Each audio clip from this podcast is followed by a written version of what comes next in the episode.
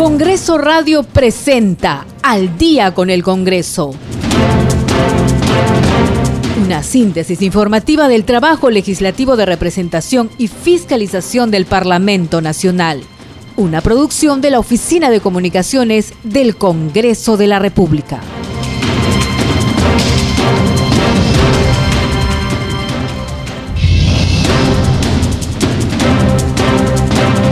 Noches, esto es Al día con el Congreso. Bienvenidos a la edición de hoy, lunes 13 de diciembre del 2021. Está con ustedes Perla Villanueva en la conducción, en los controles Franco Roldán y Rafael Cifuentes. Y a continuación les vamos a brindar las principales noticias del Parlamento Nacional. Estos son nuestros titulares.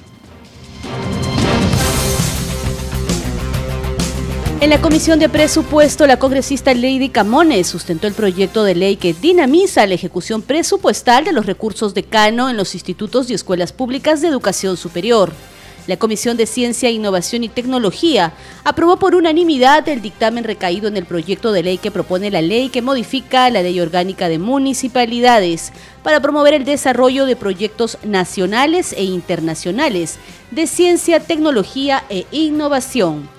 La presidenta del Congreso, Mari Carmen Alba Prieto, rechazó tajantemente las informaciones que señalan ella habría denigrado al Perú y descalificado al jefe del Estado durante sus reuniones con senadores y diputados españoles en su reciente viaje a España. La titular del legislativo aseguró que jamás pediría una intervención internacional en la política peruana y el presidente de la Comisión de Relaciones Exteriores del Congreso, Ernesto Bustamante, envió al presidente de la Comisión de Asuntos Exteriores del Congreso de los Diputados del Reino de España, Pau Mariclose, una comunicación de mortificación y protesta formal por maltrato e intromisión en los asuntos internos del Perú. El congresista Bustamante expresó su protesta por el maltrato a la presidenta del Congreso de la República del Perú por parte del diputado Antón Gómez Reino.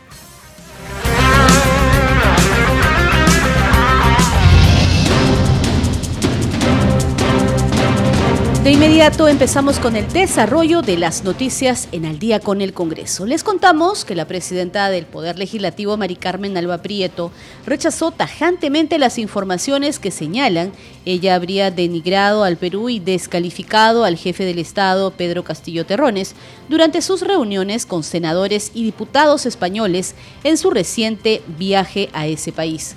La titular del legislativo señaló que jamás pediría una intervención internacional en nuestra política nacional. Escuchemos. Yo asistí a España a la reunión anual de la Unión Interparlamentaria Mundial, representación al Perú, junto con 170 presidentes de los parlamentos del mundo y más de mil parlamentarios. Nuestros mensajes fueron siempre institucionales y muy claros. El Congreso no es obstruccionista, la vacancia no está en la agenda del Congreso, Hemos apoyado y aprobado dos gabinetes, dos gabinetes del gobierno del presidente Castillo.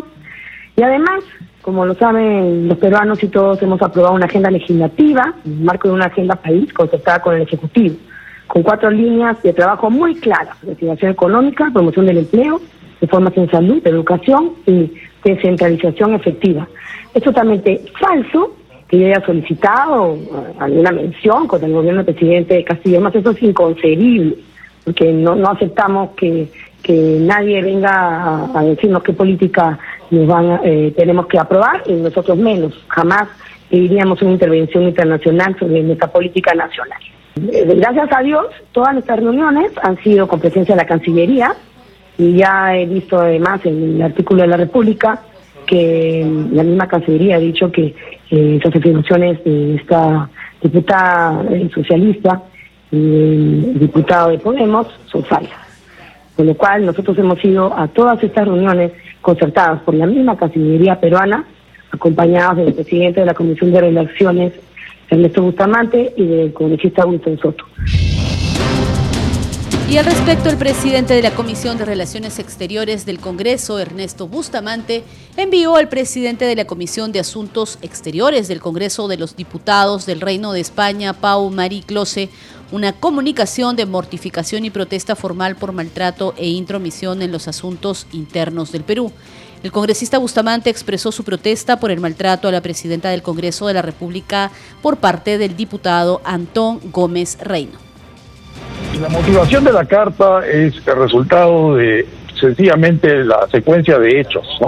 Eh, eh, nuestra visita a España eh, fue bastante exitosa, estuvimos cinco días en la Unión Interparlamentaria y como esto ocurrió en Madrid, pues presentamos una visita protocolar tanto al Senado español como a la Cámara de Diputados o Congreso de los Diputados, como le llaman allí. en la sesión, en, la, en la reunión protocolar que tuvimos, hubo un comportamiento muy inadecuado, insultante este, realmente de un diputado español el señor Antón mm. Gómez Reino. Se suscitaron una serie de detalles que he explicado justamente en esa carta que envío. Y eh, he enviado la carta ahora porque sencillamente eh, eh, yo pensé que la cosa iba a quedar simplemente como un exabrupto de una persona que se viste con jean, no usa corbata, tiene una camisa sucia y, y se presenta de esa manera en una, en una reunión donde donde hay autoridades extranjeras que están visitando. Que eh, el señor Antón interrumpió groseramente a la, presidenta mientras ella hablaba, eh, y ella se refería a que, bueno, aquí te estoy saludando a los amigos eh, de, los, de las diferentes bancadas o de diferentes grupos parlamentarios, y en ese momento Antón Gómez interrumpió a la presidenta y le dijo algo así como, señora, eh, eh, eh, más respeto, yo no soy su amigo, aquí no me viene a tratar de amigo, me tiene que guardar, tiene que tratarme con la deferencia que, que mi, mi, autoridad manda, algo por el estilo. Mm. Y todos nos quedamos impávidos realmente, porque es una, una, una malcriadez lo que estaba haciendo. Y estaba con nosotros, no solamente estaba yo, y estaba también el, el, el, embajador, el, el, el, que hacía de embajador del, de Perú en España, eh, y había 14 congresistas españoles o diputados españoles. Entonces, este, por supuesto, eso significó que yo interviniera para, para eh, llamar la atención. Y, por eso es que es relevante el tema de la corbata, le digo, porque normalmente a mí no me importa tampoco. Pero si él dice que hay que guardar formalidades, por lo menos que se ponga la corbata y que se lave la camisa. Realmente, eh, el señor Antón luego se atrevió a, difamar a la presidenta del Congreso y a toda la delegación, indicando que habíamos dicho cosas como que hemos hablado mal de nuestro país. Yo he estado ahí, exactamente, ese es el tema. Y como yo, han estado otros 12 diputados españoles.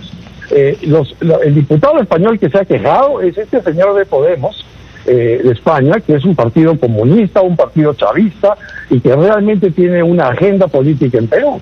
Eh, y luego una diputada que nunca habló, que estaba sentada a su derecha, yo recién me, entero de su nombre por la prensa, pero como ha hablado como si hubiese estado eh, activamente participando de la reunión.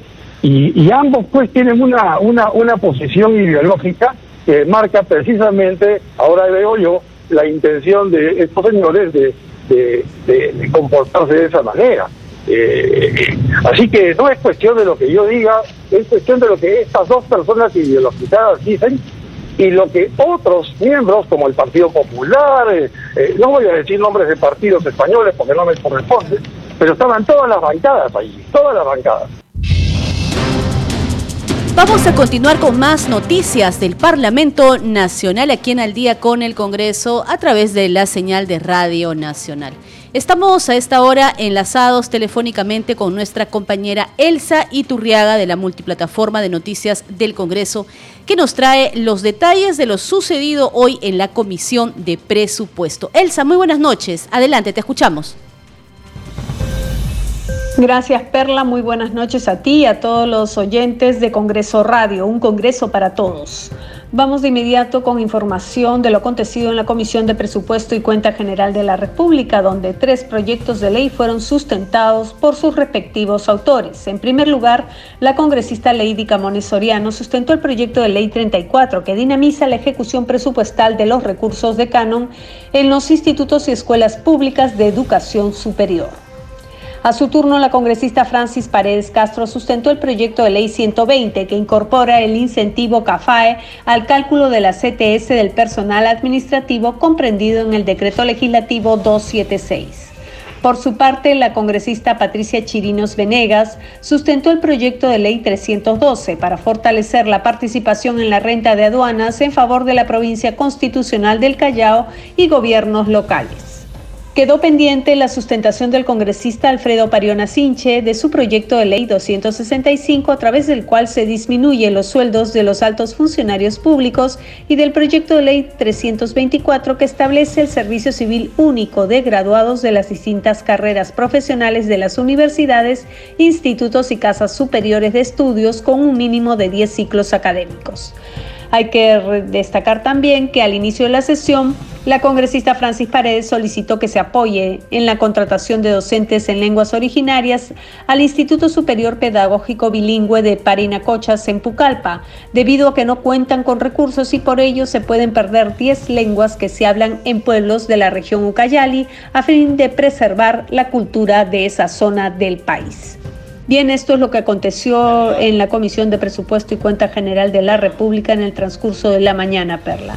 Adelante con ustedes. Congreso para Congreso Radio informó Elsa Iturriaga. Gracias Elsa por esa información. Entonces, Elsa Iturriaga nos brindaba los detalles de lo que ha sido hoy la sesión de la Comisión de Presupuesto y Cuenta General de la República. Como bien lo señalaba, la congresista Lady Camones sustentó el proyecto de ley que dinamiza la ejecución presupuestal de los recursos de canon en los institutos y escuelas públicas de educación superior. Escuchemos la sustentación de esta iniciativa legislativa a cargo de la legisladora Lady Camones.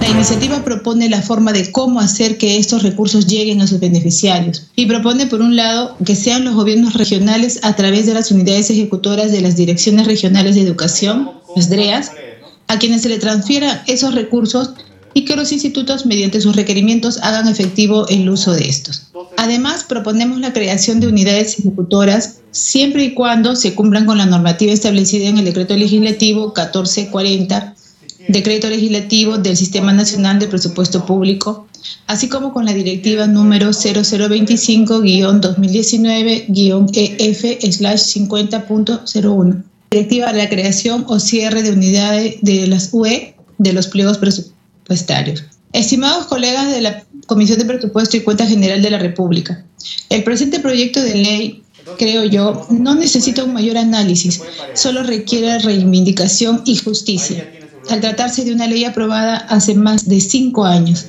pero que lamentablemente el Ejecutivo ha omitido implementarla, perjudicando así a más de 200 instituciones y a, un universo aproximado de y a un universo aproximado de 400.000 estudiantes a nivel nacional en la misma sesión de la Comisión de Presupuesto y Cuenta General de la República presentó también su iniciativa la congresista Francis Paredes, la cual propone mejorar el cálculo de la compensación de tiempo de servicios CTS.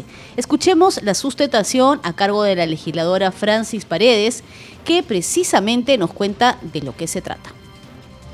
Presente ley tiene como objetivo mejorar el cálculo de la compensación del tiempo de servicio de la CTS que percibe al final de su activa, en este caso laboral, los trabajadores administrativos comprendidos en el decreto legislativo 276 ley de base de la carrera administrativa y de remuneraciones del sector público, a través de la incorporación del incentivo laboral del Comité de Administración del Fondo de Asistencia y Estímulo CAFAE al monto único consolidado que perciben los trabajadores del sector público comprendidos en el decreto legislativo, la 276, como ya venimos nosotros mencionando.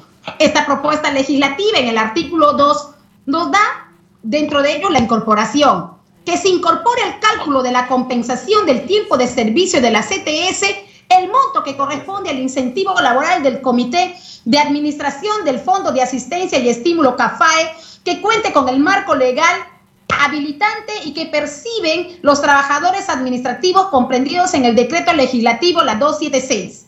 Ley de las bases de las carreras administrativas y de remuneración del sector público.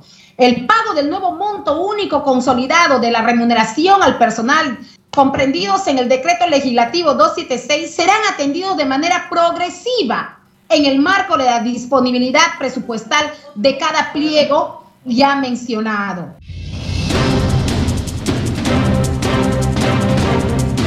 Estamos en el día con el Congreso y saludamos al congresista Jorge Montoya, representante por Lima de Renovación Popular, quien hoy está con nosotros para hablar, entre otras cosas, del dictamen aprobado por el Pleno del Congreso que propone declarar feriado nacional el 9 de diciembre por la batalla de Ayacucho. Claro, es el aniversario de la batalla de Ayacucho donde el ejército conmemora su día. ¿no? Y es importante y relevar el, no solamente la celebración, sino que todos los peruanos participen de ella y que se sientan este, premiados por ese, tema, por ese triunfo, digamos. ¿no? Es una forma de disfrutar el día, conmemorar una fecha y seguir caminando. Pero también de rendir homenaje a las Fuerzas Armadas. Claro, es una forma de hacerlo, acompañándolo en familia este, y siguiendo las actividades que se programan para ese día. Normalmente el ejército programa actividades diversas y abre las puertas de sus cuarteles a la comunidad que precisamente han tenido una sacrificada labor, bueno, continúan teniendo en el tema de la pandemia, ¿no? Y se, permanentemente, a lo largo de toda la historia del Perú, las Fuerzas Armadas han estado siempre al lado de la comunidad para solucionar los problemas que se van presentando. A propósito, congresista, anoche, bueno, ya bastante avanzada la hora y hoy nos hemos despertado también con la noticia sobre el atentado en el, en el BRAE, ¿no? Sí, es una situación que se presenta eventualmente Todavía hay remanentes, no se han terminado con ellos, se necesita tener una voluntad política muy férrea para hacerlo, dar los presupuestos que requieren para operar y poder continuar. Yo creo que falta muy poco para acabar con los pocos remanentes que quedan en la zona.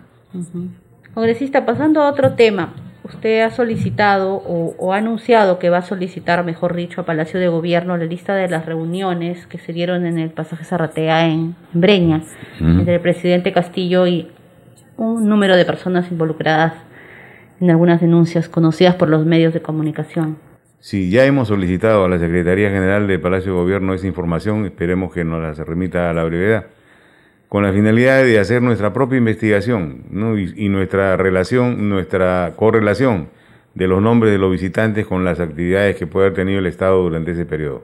La Comisión de Fiscalización también ha aprobado en su sesión del viernes eh, facultades para investigar este tema. Sí, está investigando lo del tema, este, le estamos dando todo el apoyo a esa comisión para que pueda tener todas las facilidades del caso para hacerlo.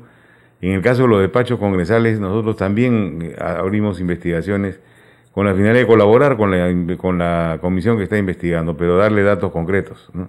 Esa es la intención. Congresista, estamos ya a puertas de cerrar esta presente legislatura. Un poco el balance de su trabajo al, en el despacho, ¿no? Sí, fíjese, hemos tenido, hemos actuado en todas las este, etapas que nos corresponde como congresistas, en la etapa de representación, en la etapa de, control político y en la de legislación. Este, hemos tratado de guardar un equilibrio entre las tres para tener más o menos la misma cantidad de acciones realizadas en cada una y creo que hemos cumplido con éxito nuestro objetivo. Este, hemos tenido mucha actividad eh, recibiendo a gremios y organizaciones sindicales donde nos han manifestado sus problemas y de ahí han venido nuestras acciones. En muchos casos, las interpelaciones que hemos presentado han sido por reclamo de los gremios de esos sectores, directamente. Nos han dado información de mucho valor que nos ha permitido este, procesar una interpelación, más de una. Este, eso es importante para la democracia porque los representados se sienten representados cuando uno los escucha. Ahora ahí afuera del Congreso una marcha de las bambas también de los mineros de las Bambas. También lo vamos a escuchar porque tienen un reclamo justo que hacer seguramente.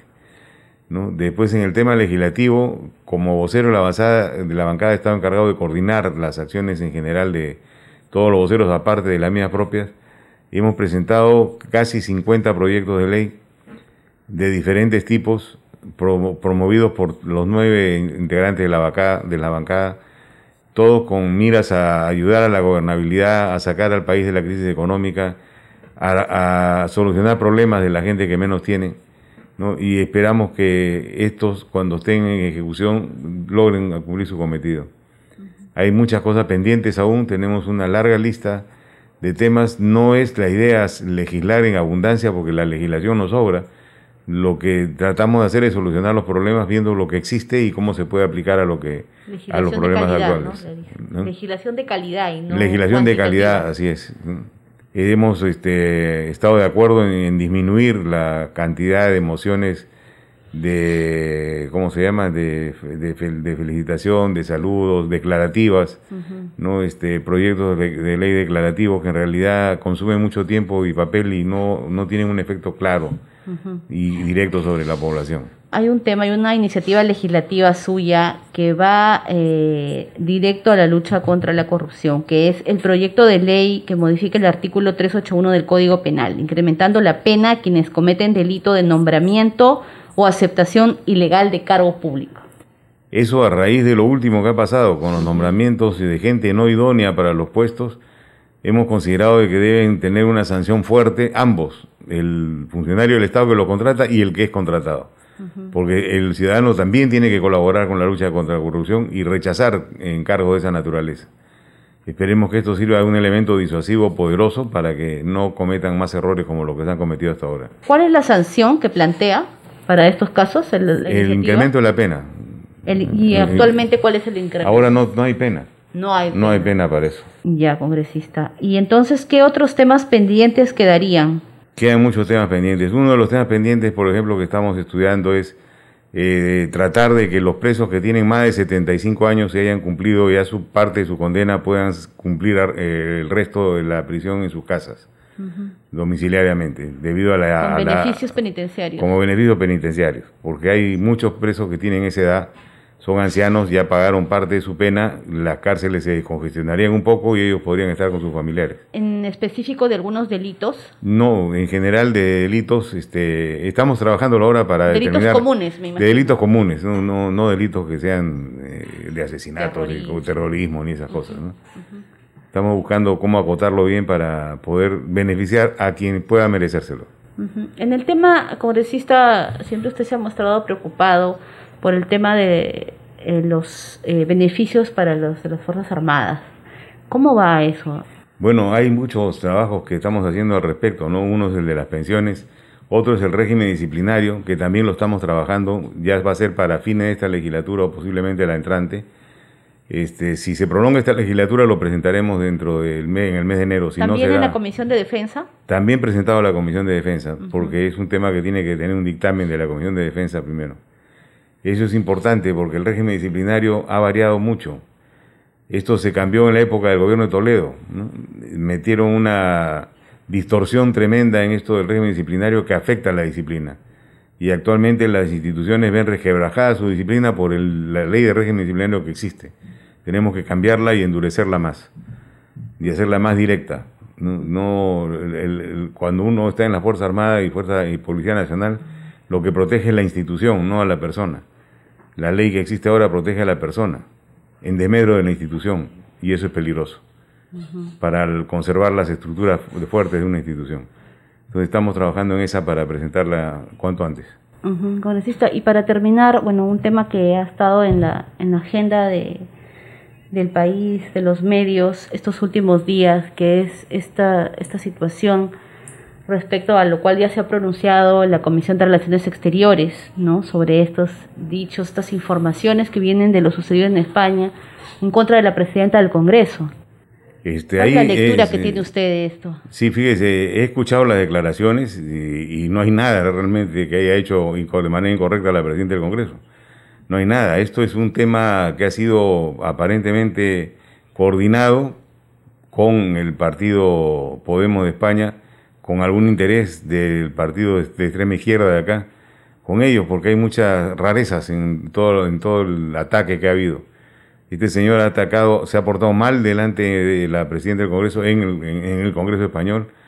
Este, eh, se expresó de una manera totalmente descortés y luego salió atacándola sin que la presidenta haya hecho nada absolutamente. Entonces esto suena a coordinaciones de otra naturaleza. ¿Va a haber algún pronunciamiento como bancada? Como bancada no, porque mañana se va a ver en el Pleno o pasado mañana en el Pleno y ahí daremos nuestro voto a favor de la presidenta. De respaldo. De respaldo porque consideramos de que ha actuado bien.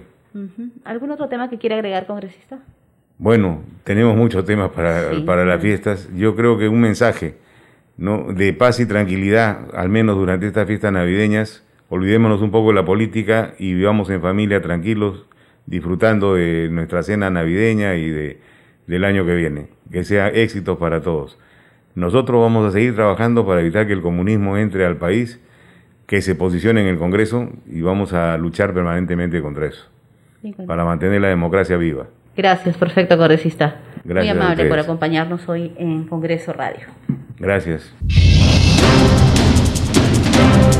Estamos en el día con el Congreso, una breve pausa y ya regresamos con más información del Parlamento Nacional.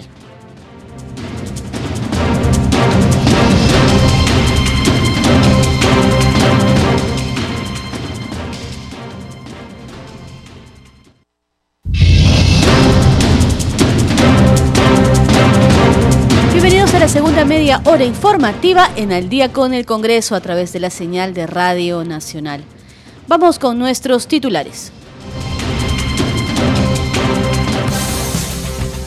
El Consejo Directivo del Congreso acordó que la representación nacional sesionará este jueves 16 y viernes 17 con el fin de debatir importantes temas que se encuentran incluidos en la agenda del Pleno. En el Congreso, la primera legislatura del periodo anual de sesiones 2021-2022, que culmina este 15 de diciembre, será ampliada hasta el 17 de enero del 2022. La presidenta del Congreso, Mari Carmen Alba, rechazó tajantemente las informaciones que señalan ella habría denigrado al Perú y descalificado al jefe del Estado durante sus reuniones con senadores y diputados españoles en su reciente viaje a ese país. La titular del legislativo aseguró que jamás pediría una intervención internacional en la política peruana. El presidente de la Comisión de Relaciones Exteriores del Congreso, Ernesto Bustamante, envió al presidente de la Comisión de Asuntos Exteriores del Congreso de los Diputados del Reino de España, Pau Mariclosé, una comunicación de mortificación y protesta formal por maltrato e intromisión en los asuntos internos del Perú. El congresista Bustamante expresó además su protesta por el maltrato a la presidenta del Congreso de la República por parte del diputado Antón Gómez Reino.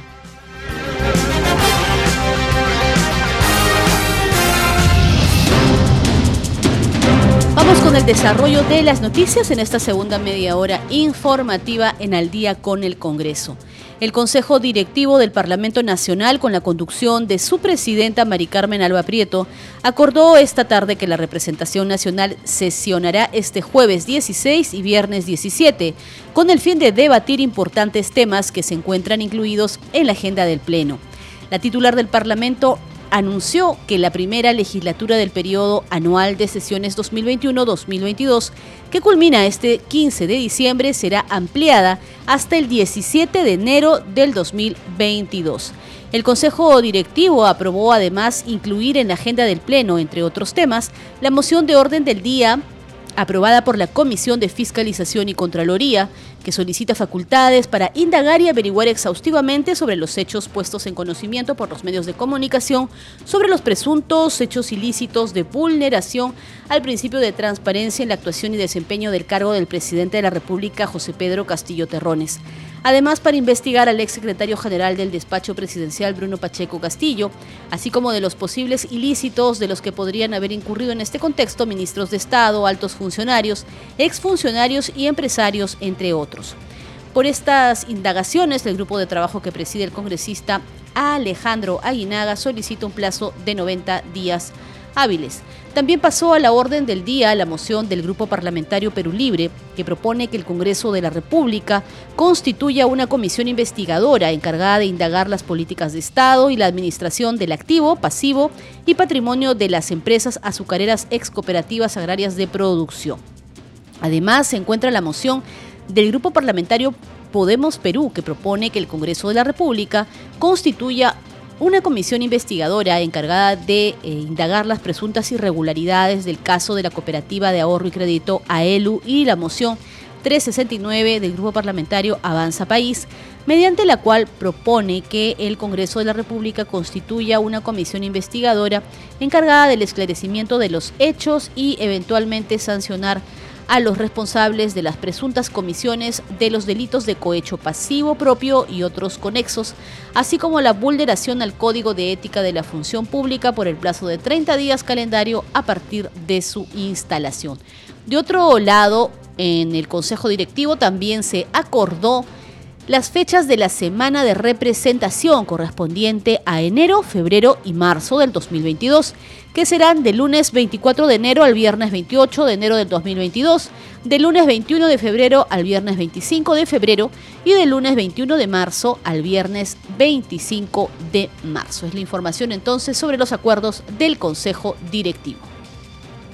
Vamos ahora a presentarles la entrevista en conjunto con nuestros colegas de la multiplataforma de noticias del Congreso de la República. Estamos con la congresista Flor Pablo Medina, ella es presidenta de la Comisión Especial de Protección de la Infancia en el contexto de la emergencia sanitaria y hoy nos trae muy buenas noticias porque se acaba de aprobar en la Comisión de la Mujer el proyecto de, ella, iniciativa legislativa para promover la protección de niñas, niños, adolescentes que se encuentren en situación de orfandad. Congresista, bienvenida. Muchas gracias eh, por la invitación. Bueno, es un proyecto de ley que surge del trabajo de una comisión, de la Comisión de Protección, eh, de Protección a la Infancia en el contexto de COVID. Creamos una comisión especial, multipartidaria, y bueno, somos en realidad los congresistas de esta comisión quienes somos autores de esta ley, que ha sido producto de visitas a los albergues, a los servicios. Ha habido una serie de trabajos que hemos realizado, conversaciones con la Defensoría del Pueblo, reuniones con las instituciones que están a cargo de estos temas, con los propios, visitar los propios, eh, eh, los albergues eh, y los centros de cuidado de estos niños, con las familias. En realidad es un trabajo muy, muy, muy cercano con esta triste realidad que en este momento estamos viviendo en nuestro país y, y, que se ha acrecentado con la pandemia. Se habla de cerca de 100 mil niños huérfanos y este proyecto de ley esperamos se apruebe pronto. Estamos eh, trabajando para que este viernes se pueda aprobar antes de Navidad, va a beneficiar a 800 mil niños, niñas, adolescentes en condición de orfandad en nuestro país. Eh, hoy día se ha aprobado el dictamen, ¿no? Eh, se ha aprobado nuestro proyecto de ley de varias congresistas de la Comisión de Protección de la Infancia, pero también era un proyecto de ley del Ministerio de la Mujer hemos acumulado eso, más el proyecto de ley de la Presidenta de la Comisión de la Mujer, Elizabeth Medina. Entonces es un esfuerzo conjunto, eso hay que resaltarlo. Y creo que ese esfuerzo conjunto va a tener sus frutos teniendo este fin de semana un proyecto de ley para nuestros niños, niñas y adolescentes en, condición de orfandad. María. Sí, así es, congresista. Mire, qué buena noticia realmente poder tener este tipo de iniciativas que además se trabajan de manera conjunta. ¿Y, cuáles son exactamente los beneficios, en todo caso, o las acciones que implementan este proyecto de ley? Mira, hasta ahora lo que hemos tenido para los niños huérfanos ha sido un bono para los niños que eran huérfanos cuyos padres habían fallecido por COVID o víctimas de feminicidio. Pero en la pandemia y, ha pasado una situación que nuestro sistema de salud no ha podido responder y hemos tenido personas que incluso con una apendicitis no han podido llegar o tener un cuidado médico y hay una cantidad de huérfanos no solo producto del COVID, sino también de otras enfermedades y otras situaciones. Este proyecto de ley atiende a todos ellos, es para todos los niños, niñas, adolescentes, huérfanos por diferentes razones eh, en condición de pobreza y extrema pobreza. ¿Cuáles son los beneficios? Son tres. Uno, primero vamos a tener un registro nacional a cargo de RENIEC. Ahorita no tenemos. Ahorita tenemos información en los ministerios, pero no un registro que quién nos tiene que dar RENIEC. Primero el registro, luego un sistema de seguimiento y monitoreo, es decir, saber dónde, no solo cuántos son, sino dónde están y asegurarnos que terminen su educación, que estén en buen estado de salud, en buena condición de bienestar socioemocional, que no sean maltratados, violentados. Lo otro es tener eh, eh, una ayuda económica. Entonces se ha determinado, por ejemplo, ya 200 soles, pero hemos planteado que ese monto anualmente, anualmente se pueda ir revisando con el MEF a propuesta del Ministerio de la Mujer. Entonces, en segundo, en tercer lugar, el bono, pero es un bono que no acaba eh, en, el, en, el, caso de los niños huérfanos cuando cumplen 18 años, se mantiene en el caso de los niños huérfanos con enfermedades crónicas y nuestros niños con discapacidad, porque esos niños no van a poder sostenerse solos. Y también en el caso de los niños huérfanos que quieren seguir estudiando y demuestran que están en, en el CEPRO, en el instituto, en la universidad, esa ayuda económica los va a acompañar hasta los 25 eh, años. Entonces no, no los dejamos cuando son menores, los acompañamos a lograr aquello que como padres deseamos para nuestros hijos, ¿no? Que, sean buenas personas, tengan una carrera. Y luego, ¿qué más?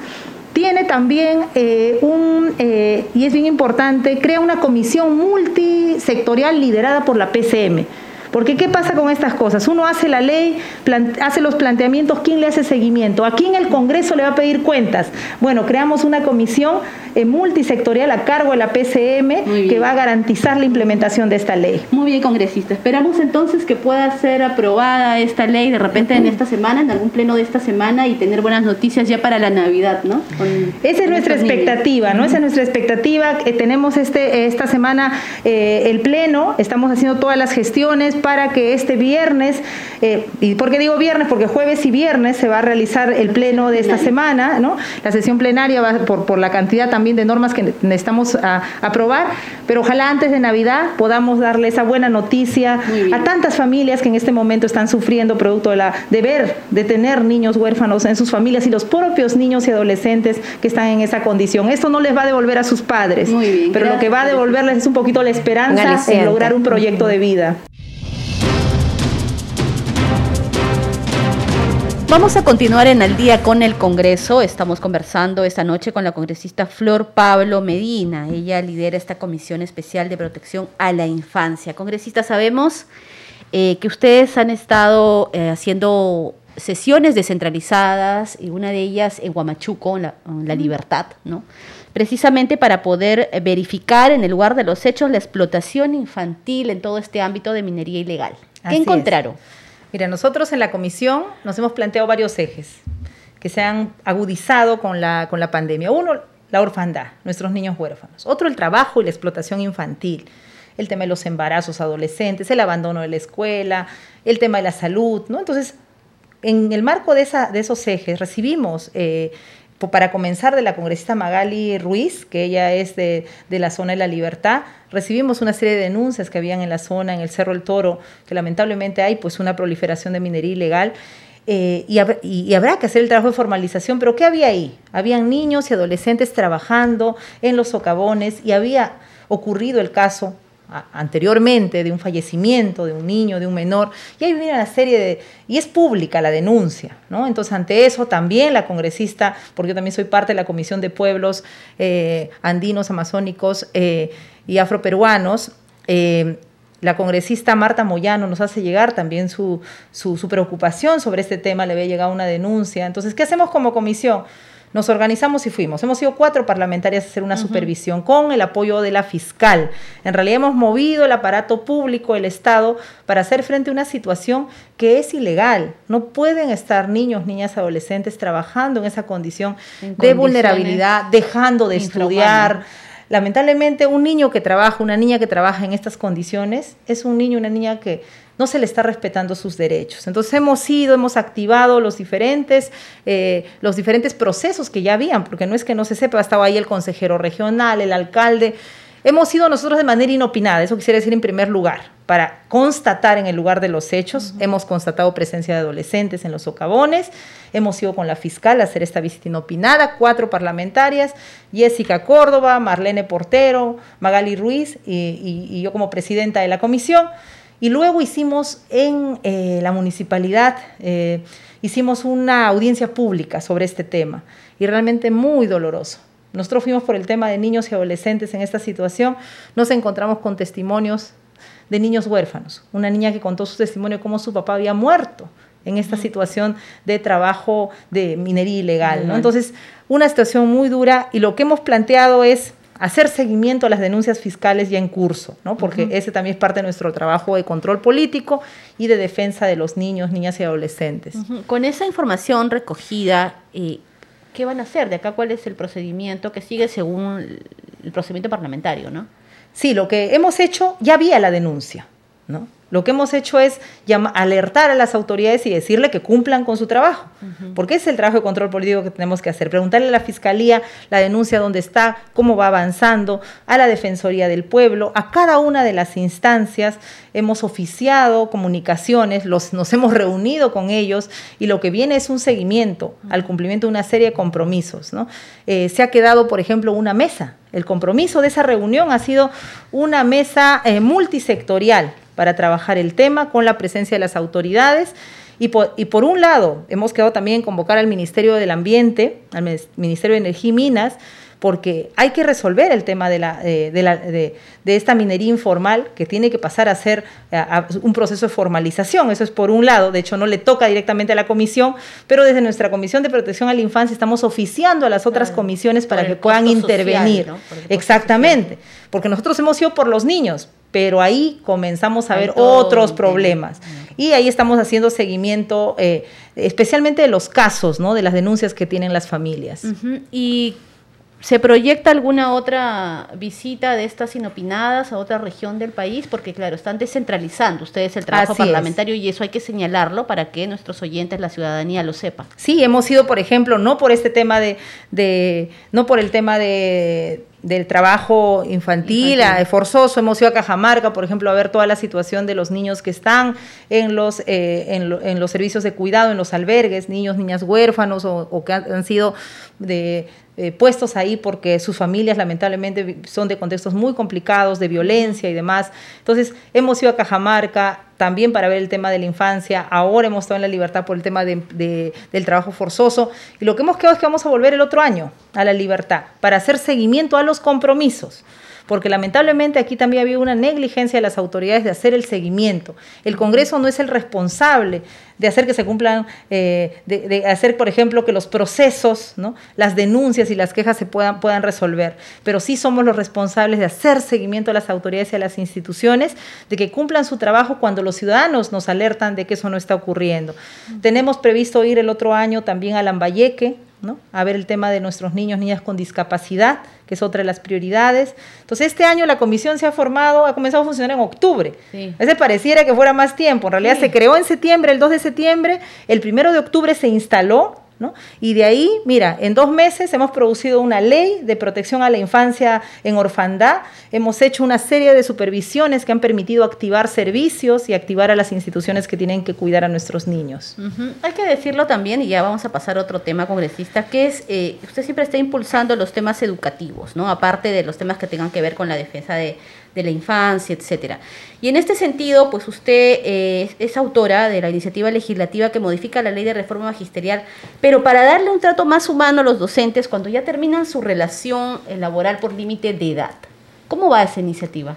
Sí, mire, hemos presentado una iniciativa para los maestros. Nuestra ley de reforma viene del año 2012, tiene varios aspectos que mejorar. Como toda reforma, es una reforma viva, pero en este caso hemos presentado tomando en cuenta la voz de los maestros. Hay una situación que de repente todos aquellos que eh, tienen hijos en colegios lo pueden vivir, y es que el día del cese de, todo trabajador es a, los 65 años de acuerdo a ley, ¿no? Entonces, ¿pero qué pasa en el caso del servicio educativo? Si ese maestro César está con un grupo de estudiantes, no es como cualquier otro trabajo, de repente que tú te despides de tus compañeros y, puedes seguir. Aquí hay un vínculo de los niños. Entonces lo que estamos planteando es que la edad de jubilación se mantiene a los 65, pero se hace efectivo al término del año escolar. Es decir, dejar a los profesores que terminen el año escolar con sus niños, porque imagínate un profesor que cumple el primero de, eh, de noviembre. O sea, por un mesecito tenemos que conseguir a otro profesor y, que, y de repente le tocaba hacer promoción, simplemente quedan los niños colgados. Esta es una ley pensando en los niños, pero también pensando, por supuesto, en los maestros, porque ese vínculo es mutuo. Que a esa edad también son ya sector vulnerable porque son adultos mayores, ¿no? Claro, son adultos mayores, pero en este caso lo que se está cuidando es la relación educativa, ¿no? Eh, y que no cesen el día de su cumpleaños, sino al término del año escolar. Eh, otro de los planteamientos, son tres artículos que estamos modificando. El otro artículo es el caso de los directores. Ahora los directores por ley de reforma solo pueden tener dos periodos de, trabajo, de gestión. Cuatro años el primero, pasan la evaluación, otros cuatro años. Eh, entonces solo pueden estar ocho años y pasan la evaluación. Lo que estamos planteando es que si siguen pasando la evaluación, ojo, no, acá no es que se quedan de eternos, o sea, siguen pasando la evaluación, los directores puedan continuar cumpliendo esa función, hacer una carrera de los directores. Y también estamos planteando crear el puesto del director coordinador de red. ¿Qué pasa? En nuestras escuelas rurales chiquititas en la sierra, por ejemplo, no hay directores eh, nombrados. ¿Por qué? Porque son tan pequeñas que, que terminamos encargando como función al profesor. Entonces tienes al profesor que es director, que es profesor. Pero si creamos el puesto de coordinador de red educativa, vamos a tener un director para varias escuelas pequeñas, pero un director que sea a cargo de la gestión. por ejemplo, en el caso de Lima, que no es el caso de escuelas pequeñas, pero sí necesitamos un director que, por ejemplo, los directores nuevos los pueda apoyar en la gestión porque mientras en la ruralidad el problema son las escuelas pequeñitas, en la zona urbana el tema es que las escuelas son y los colegios son grandes. Entonces a veces el trabajo del director también necesita un refuerzo, una asesoría. Entonces estamos, son los tres artículos que he planteado en la ley Trato Justo para los Maestros. Como parte de organizar un poco el sector de educación en el país, congresista, por cierto, usted señalaba, yo le escuchaba en uno de los últimos plenos, que usted señalaba que cómo vamos a asegurar las clases el siguiente año, si no terminamos con el proceso de nombramiento de profesores primero y luego nunca iniciamos las normas para la contratación del siguiente año. Y esa es la realidad de los profesores en realidad en nuestro país, ¿no? Mira, ahorita hay un gran problema. Lamentablemente, yo lamento muchísimo que el concurso de nombramiento docente se haya suspendido. Peor, o sea, no, es que se tomó una decisión, se ha dejado en, en, stand-by, ¿no? En el aire. ¿Y eso qué significa? Eh, que ahorita, porque siempre se hace concurso, los que aprueban el nombramiento se nombran y los que quedan en los lugares más destacados pasan prioritariamente a ser docentes contratados. Lamentablemente, al no terminarse ese proceso, eh, quedamos en el aire y las normas todavía no salen. Las normas para el siguiente año escolar, cuando queremos que se hagan bien, y lo digo porque he sido directora regional, luego he sido ministra, eh, tenemos que tenerlas en septiembre. Y mira, estamos en diciembre y no tenemos normas todavía a nivel de contratación docente para hacer bien las cosas el siguiente año. Entonces, bueno, ese, es una, ese seguimiento lo estamos haciendo desde el grupo de trabajo de seguimiento a la emergencia educativa que también estoy a cargo. Y ahí estamos con el congresista Quiabra, con la congresista Carol Paredes, con la congresista Diana González, haciendo seguimiento a que estos procesos se den. Pero es una situación de incertidumbre, porque se habla de que el reinicio de clases se dé sí o sí en marzo. ¿Cómo llegamos hasta ahí? Aquí hay una responsabilidad del Ejecutivo, ¿no? Nosotros estamos haciendo las alertas, eh, planteando también las alternativas, porque no es que solo uno eh, dice esto está mal, uno también tiene, eh, y más en el caso de, de, los que venimos del sector y tenemos una, una, una, propuesta, le hemos planteado soluciones. Por ejemplo, una solución para el examen de nombramiento. El examen son, no es un examen como algunos creen, son 28 cuadernillos con diferentes tipos de preguntas. Lo que se ha filtrado es un cuadernillo bueno, descarta ese cuadernillo filtrado y sigamos para adelante. Esa debió haber sido la actitud del ministro y del Ministerio de Educación y lamentablemente lo han dejado en suspenso, generando incertidumbre, cortando un proceso de nombramiento y dejando suspendido un proceso de contrato docente. Esa es la realidad, lamentablemente, en este momento. Congresista, coméntenos, no queremos terminar la entrevista sin que nos cuente sobre el tema del Consejo Directivo. ¿Qué, eh, ¿Qué se ha planteado para esta semana? ¿Cómo va a trabajar el Congreso eh, si van a haber sesiones plenarias y de repente si es que nos puede adelantar qué iniciativas o qué temas se van a priorizar. Mira, en realidad yo he salido del Consejo Directivo, está eh, sesionándose en este momento y lo único que puedo decir es que van a ser dos días, jueves y viernes, que es lo que ya se oficia, será de manera oficial. Y lo otro es, eh, bueno, esos dos días también responden a la gran cantidad y a la, a la cantidad de agenda legislativa que tenemos. Eh, y lo que sí puedo anunciarles es que estamos haciendo todas las gestiones con los voceros para que el día viernes se pueda ver y se pueda aprobar, y aquí un llamado a mis colegas parlamentarios, a mis colegas parlamentarias, se pueda aprobar el proyecto de ley de protección y desarrollo integral de los niños, niñas y adolescentes en condición de orfandad. Yo creo que lo que todo padre siempre desea para sus hijos, ¿no? Y más ahora que algunos se han quedado sin ellos, es que sean buenas personas, buenos ciudadanos, ¿no? Y este proyecto de ley va a permitir dar esa protección que en este momento no tienen. En este momento nuestros niños huérfanos, especialmente los más pobres, están solos y muchas veces abandonados. Y este proyecto de ley va a poner al Estado a trabajar a garantizar derechos. Y ahora sí, ya para terminar, congresista, queríamos conocer eh, un poco su postura, no sé si la, la suya, su sentir personal o de su bancada respecto a esta moción de censura presentada contra la presidenta del Parlamento, ¿no? Por estos, estos hechos eh, de España, ¿no? Estas informaciones que llegan.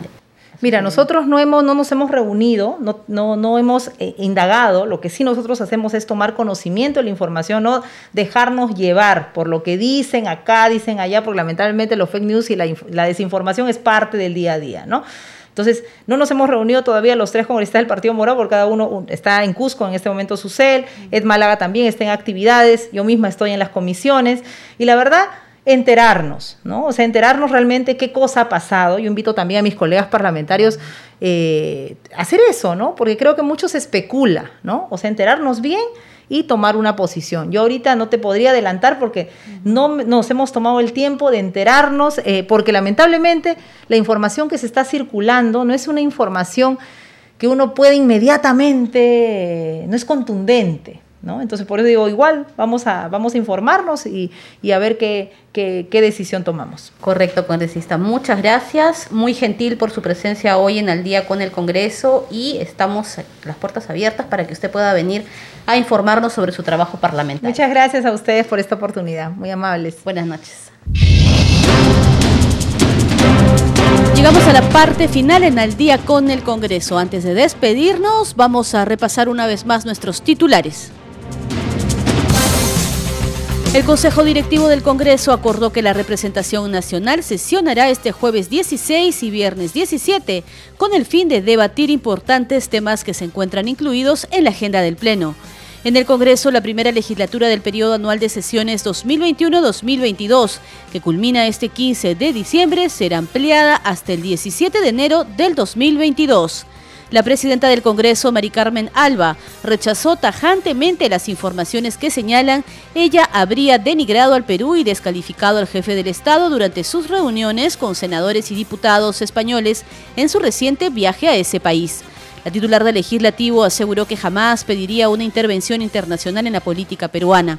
El presidente de la Comisión de Relaciones Exteriores del Congreso, Ernesto Bustamante, envió al presidente de la Comisión de Asuntos Exteriores del Congreso de los Diputados del Reino de España, Pau Mariclose, una comunicación de mortificación y protesta formal por maltrato e intromisión en los asuntos internos del Perú. El congresista Bustamante expresó además su protesta por el maltrato a la presidenta del Congreso de la República por parte del diputado Antón Gómez Reino.